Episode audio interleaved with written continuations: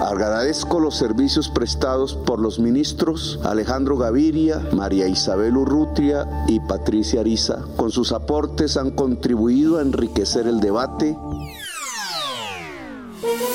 Hola, bienvenidos. Es martes 28 de febrero y estas son cinco de nuestras noticias del día en NTN 24.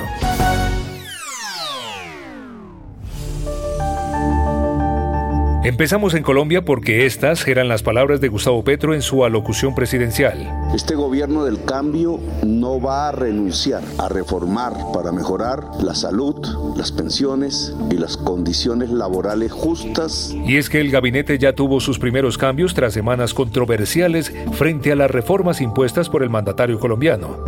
La lista la encabezó el ministro de Educación Alejandro Gaviria, quien ha cuestionado aspectos trascendentales de la reforma a la salud con la que buena parte del país no está de acuerdo.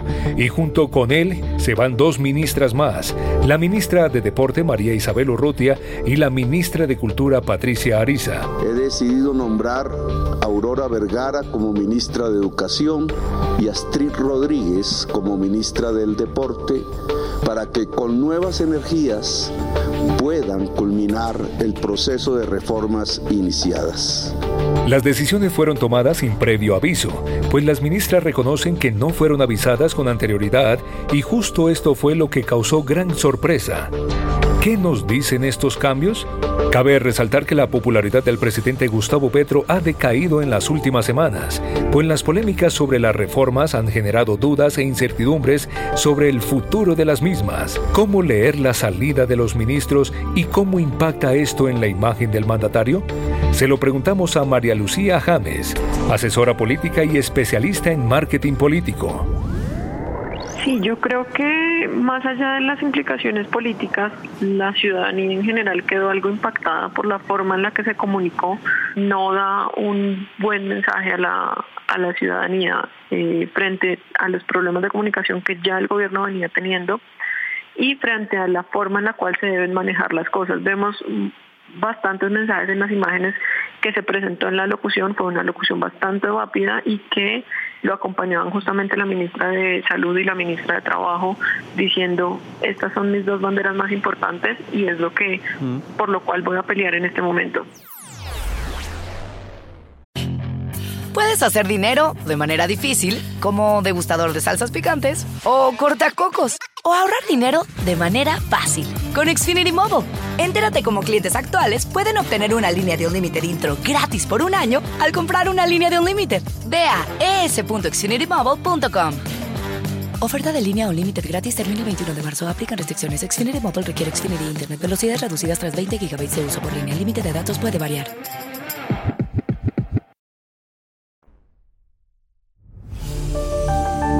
Estados Unidos solicita a México la extradición de Ovidio Guzmán. Es el hijo del narcotraficante Joaquín Guzmán Loera, más conocido como El Chapo Guzmán, quien hoy cumple condena en una cárcel de máxima seguridad en Colorado. Ovidio Guzmán está considerado uno de los líderes actuales del cartel de Sinaloa y fue detenido el 5 de enero en un gran operativo que dejó 29 muertos, entre ellos 10 militares. La petición de extradición se envió a la Fiscalía General de la República días antes de que venza el plazo este domingo que fijó un juez mexicano para que Estados Unidos presentara la solicitud. Washington quiere juzgar a Guzmán de 32 años por el crimen de asociación delictiva para distribuir cocaína, metanfetamina y marihuana.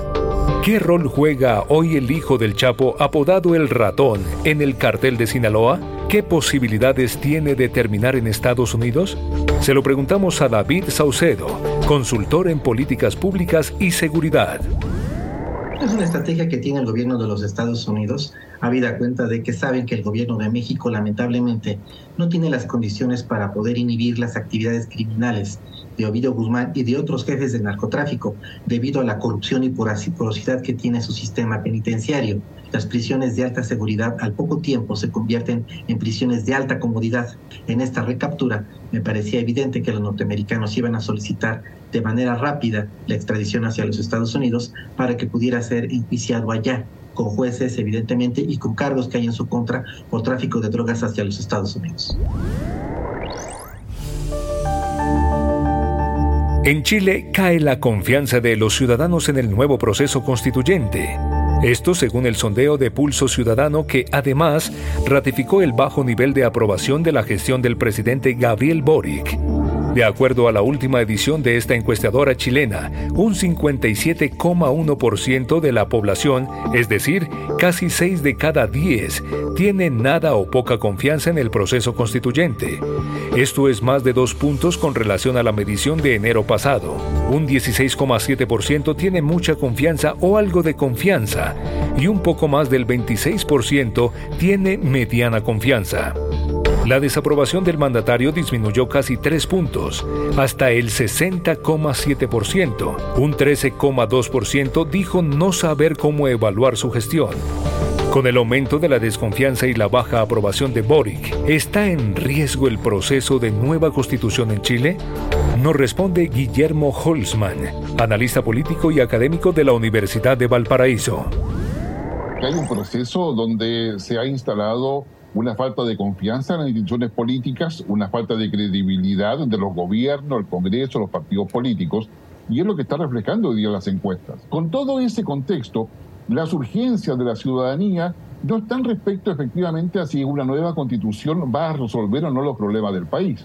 Y los problemas del país, que son de la urgencia sobre lo cual se evalúa el gobierno, tienen que ver con la seguridad, tienen que ver con la economía ¿ah? y tienen que ver con la calidad de vida. Esos tres elementos son los que el gobierno no logra instalar como una gestión eficiente y que son evaluados obviamente por los, eh, distintos, eh, las distintas encuestas y estudios de opinión que tenemos hasta el día de hoy.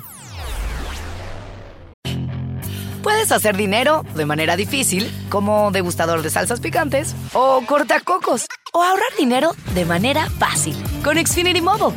Entérate cómo clientes actuales pueden obtener una línea de un límite intro gratis por un año al comprar una línea de un límite. Ve a es.xfinitymobile.com. Oferta de línea o límite gratis termina el 21 de marzo. Aplican restricciones. Xfinity Mobile requiere Xfinity Internet. Velocidades reducidas tras 20 GB de uso por línea. El límite de datos puede variar.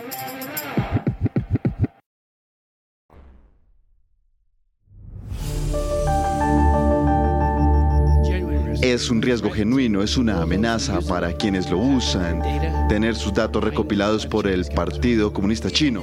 En Estados Unidos, nuevas tensiones entre Pekín y Washington, esta vez por la red social TikTok. La Casa Blanca ha dado 30 días a las agencias federales para eliminar la red social de todos los dispositivos electrónicos gubernamentales, bajo la sospecha de que los datos puedan ser usados para espionaje, lo que China niega contundentemente. Estados Unidos, la superpotencia número uno del mundo, tiene tanto miedo a una aplicación de telefonía móvil que gusta tanto a los jóvenes que carecen por completo de confianza en sí mismo. Nos oponemos firmemente al enfoque erróneo de parte de Estados Unidos de exagerar el concepto de seguridad nacional, abusar del poder nacional y suprimir sin razón a las empresas de otros países. El gobierno de los Estados Unidos debe respetar de manera efectiva los principios de la economía de mercado y la competencia leal, dejar de reprimir injustificadamente a las empresas relevantes y proporcionar un entorno abierto, justo y no discriminatorio para que las empresas de todos los países inviertan y operen en los Estados Unidos. El Congreso avanza en un proyecto de ley para establecer más prohibiciones. Recordemos que el expresidente Donald Trump ya había intentado prohibir la aplicación a lo que la compañía china ganó el enfrentamiento, pues las normas creadas tras la Guerra Fría dicen que no se puede prohibir la importación o exportación de materiales informativos. TikTok se cobijó bajo esta norma al considerarse material informativo. Al cierre, opiniones divididas en Brasil. El gobierno del presidente Luis Ignacio Lula da Silva anunció la vuelta de impuestos a combustibles. La medida ha calentado el debate entre los principales asesores del presidente brasileño, pues desde la victoria de Lula, el debate se ha desatado dentro de su partido sobre qué hacer con la costosa y popular medida. ¿Cómo considerarla? Nos responde el periodista y corresponsal de ABC de España, David Alandete, desde Sao Paulo, Brasil. Es que se tiene que acabar con los subsidios de Bolsonaro. Por una razón.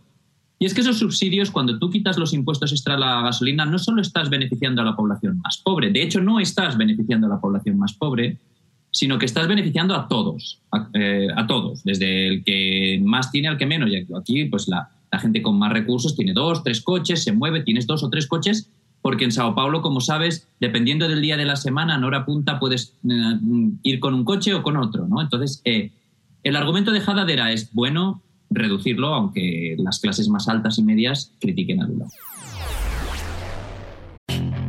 Puedes hacer dinero de manera difícil, como degustador de salsas picantes, o cortacocos, o ahorrar dinero de manera fácil con Xfinity Mobile.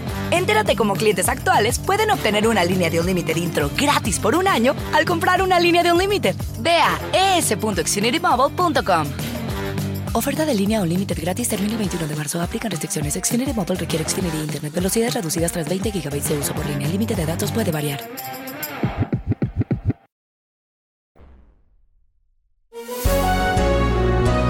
Si te gustó este podcast, puedes buscar más de nuestro contenido en nuestra página web www.ntn24.com. En el podcast de NTN24, te informamos y te acompañamos.